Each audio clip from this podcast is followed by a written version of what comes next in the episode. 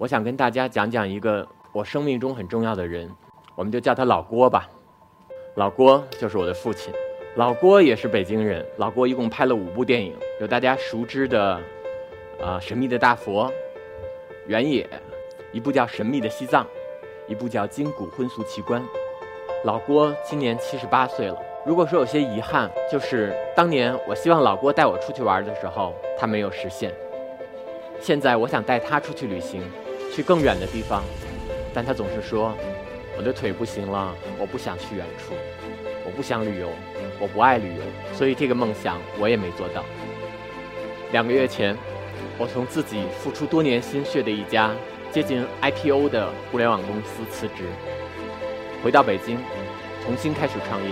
我希望我和我的伙伴们能够在未来帮助更多的人。更多的家庭去体验有意义的旅行。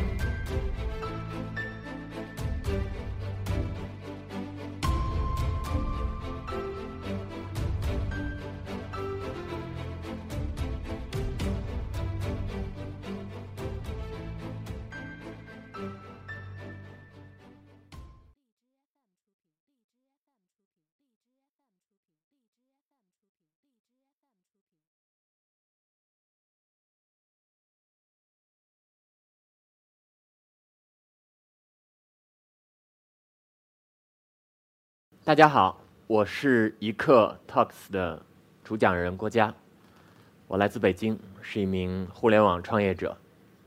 如果大家关注过我的朋友圈，你们就会发现，我在朋友圈里经常会分享一些关于阅读、关于音乐、关于我的工作以及关于旅行的照片。但是今天在这样的星光沙漠中，我想分享一点不同的，我想跟大家讲讲一个。我生命中很重要的人，我们就叫他老郭吧。对，没错，老郭就是我的父亲。老郭也是北京人，不过他出生在比我早三十七年前的北京。那个时候的北京还叫北平，而且是在日本人的占领下。老郭的爸爸，也就是我的爷爷，是一个神秘的人物。他是国民党中统特务，埋伏在日伪政权的行政机关里面，同时还是地下党又潜伏在国民党里面的密探，所以他工作非常忙。在我爸爸小时候长大的过程中，他没办法带着我爸爸一起去工作，就把爸爸交给了他的奶奶。他的奶奶是个目不识丁的农村妇女。非常的憨厚朴实，他没有办法给我爸爸很好的早期的智力启蒙，但是他把自己的心性、把自己的善良、把自己的乐观，全部都传授给了我的爸爸。在我爸爸上小学的时候，虽然成绩不是班上最出色的，但是班上最招人喜欢的小男孩。他的数学在二年级的时候就挂科了。但是他在画画方面展现出了自己的特长。小时候要背古诗，他背不下来，他就把古诗里的情景画成画然后自己想着自己画的这幅画把古诗的文字又复述出来。他就一直画，但是没有老师。画到了高二的时候，有了一个机会。那时候正好是一九五八年，在那年暑假，我爸爸接到了一个特殊的任务。他骑着自行车从北京市里来到昌平，用了一个整个暑假的时间，把昌平镇上每一幅墙都画了画。画了那些画以后，他的画就被北京当时电影院的一个经理看到了，就又让我爸爸去电影院帮着电影院画电影海报。当他画了一年电影海报之后，就是因为他画电影海报画得好，又被北京电影学院摄影系录取。成为了北京电影学院的早期的一名学生，但最令他想不到的是，等到他真拍上电影的时候，已经是二十年之后了。老郭从电影学院毕业之后，就赶上中老边境，准备爆发战争。他抱着赴死、为国捐躯的这个决心，到了中老边境、中越边境等着打仗，想拍战争纪录片，没想到战争没等来，等到了文化大革命，文革结束了，而我出生了。老郭也从他原来的一个养病的精神病患者，重新回到了工作的岗位上。在一九七七年到一九八七年的十年里面，老郭一共拍了五部电影，有大家熟知的啊《神秘的大佛》、《原野》这样的故事片，还有两部不为大家所知的电影纪录片。这两部电影纪录片都在海外上映，连续刷新了香港。票房的纪录片冠军，一部叫《神秘的西藏》，一部叫《金谷婚俗奇观》，都是讲述不为人知的中国的少数民族的生活。那么，正因为这两部纪录片的拍摄，老郭成了这方面的专家。小时候，爸爸跟我聊天会讲到他的职业选择，他觉得做他的工作特别幸福，因为他可以一边工作一边走遍祖国的名山大川，和有趣的人接触。在那个时候，旅游对很多人来说是非常奢侈的。能够有很多的旅行经历，不仅有面儿，而且在茶余饭后也是很好的谈资。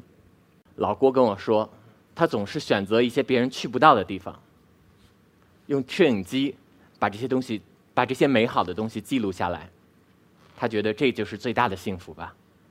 老郭是个很好的社交家，他跟别人打赌。说他二十五岁的时候，在北京二环内任何一个地方，只要待个半个小时，一定能跟别人借到粮票。我没见过那时候的老郭，但是我见过四十五岁的老郭。四十五岁的老郭经常在家里请客，我们家每天晚上都是高朋满座，有诗人，有画家，有学者，还有好多干脆就是无业游民。大家一起用北京的话说是砍大山。从下午看到晚上，有的时候我都睡着了，爸爸妈妈才从沙发上把我抱回家。我从小的生长经历就是在这样的客厅文化里长大，潜移默化的，我发现自己越来越像我的爸爸，他的爱好深深的影响了我，我的性格和他的性格也有越来越多的相似之处。两千年是个转折点，我大学毕业开始工作，而且同样是那一年，老郭退休了。从原来我每天盼着他出差回来，到现在变成了他在家里盼着我。随着工作越来越忙，我从很晚到家变成了很少回家。但每次回家，老郭都会做一桌饭，对我嘘寒问暖。有的时候我情绪非常的低落，非常的急躁，可能跟他说不了两句话就自己回屋睡觉了。他也从来没有抱怨过。老郭年轻的时候是个闲不住的人。他说：“他最不理解的生活方式，就是人们把时间花在打麻将和养狗上。但等他真到了老年，他也经常会邀请我跟他打两圈麻将。更要命的是，他不断的从小区里捡流浪狗回来。我们家先后有四条流浪狗，居住最长的是洋洋和三毛。洋洋和三毛在家里的地位早就超过了我姐姐和我。因为有他们的存在。”爸爸变得很少出门，即使出门也要按时回来遛狗。说到长途旅行，他几乎是永远拒绝的，他舍不得把狗狗送到幼儿园。我喜欢把我旅行中的照片发在朋友圈，爸爸总会第一个去点赞，然后会给我讲说：“我当年去那儿的时候那是什么样？当年的建筑还在吗？”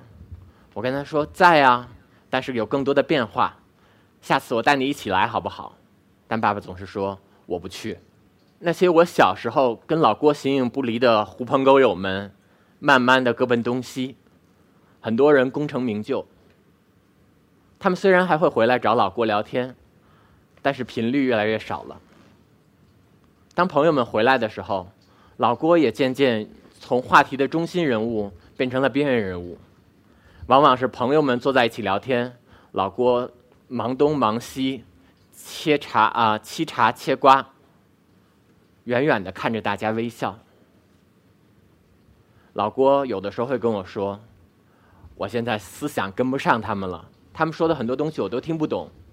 如果我不能给别人提供新鲜的思想，那我就不说了。”去年老郭有了自己的手机和微信，他开始在朋友圈里发各各种各样奇怪的东西，那些我们认为只有在老年人朋友圈里才出现的鸡汤文。但是我从来没有说过老郭，我觉得这样的方式可以帮他找回一些存在感。老郭拍了半辈子的电影，到老了却很少愿意进电影院。记得那年冬天，《阿凡达》首映之后，我特别兴奋，从电影院一出来就给老郭挂了个电话，说：“爸爸，有个电影你一定要去看一下。现在的电影已经不是你当年的想象的那个样子了。”但是老郭始终没去，我也没能回到家陪他一起去。直到前年，《冈仁波齐》上映的时候，我硬是把老郭拖到电影院，坐在电影院里。老郭一边看电影一边跟我说：“真实的西藏就是这样，不过张扬的电影比我拍的好。”我多么希望每一个电影我都能和他一起在电影院里看啊！这两年，老郭开始思考，想把他的一些收藏品捐到博物馆，为这个没少挨我妈的骂。我昨天给家里打电话，他一听是我，就用他温柔的声音说。亲爱的孩子，跟我小时候一样。我说：“爸爸，我在沙漠里。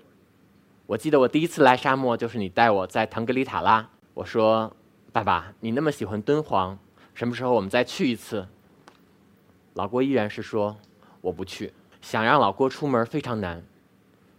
爸爸一直说自己是老年痴呆症，但检测的结果告诉他，他比百分之八十的同龄人大脑更健康、更活跃。老郭今年七十八岁了，而小郭也已经四十一岁，历史有时惊人的相似。但老郭的角色和我反了过来，我们俩都热爱旅行，热爱文化，热爱人。如果说有些遗憾，就是当年我希望老郭带我出去玩的时候，他没有实现。现在我想带他出去旅行，去更远的地方，但他总是说我的腿不行了，我不想去远处，我不想旅游，我不爱旅游。所以这个梦想我也没做到。两个月前，我从自己付出多年心血的一家接近 IPO 的互联网公司辞职，回到北京，重新开始创业。这一次，我选择了做文化旅行相关的方向。我希望我和我的伙伴们，能够在未来帮助更多的人、更多的家庭去体验有意义的旅行，在旅行中有。找到自己更美好的生活，这就是我今天想跟大家分享的老郭和我的故事。谢谢一刻，谢谢各位的聆听。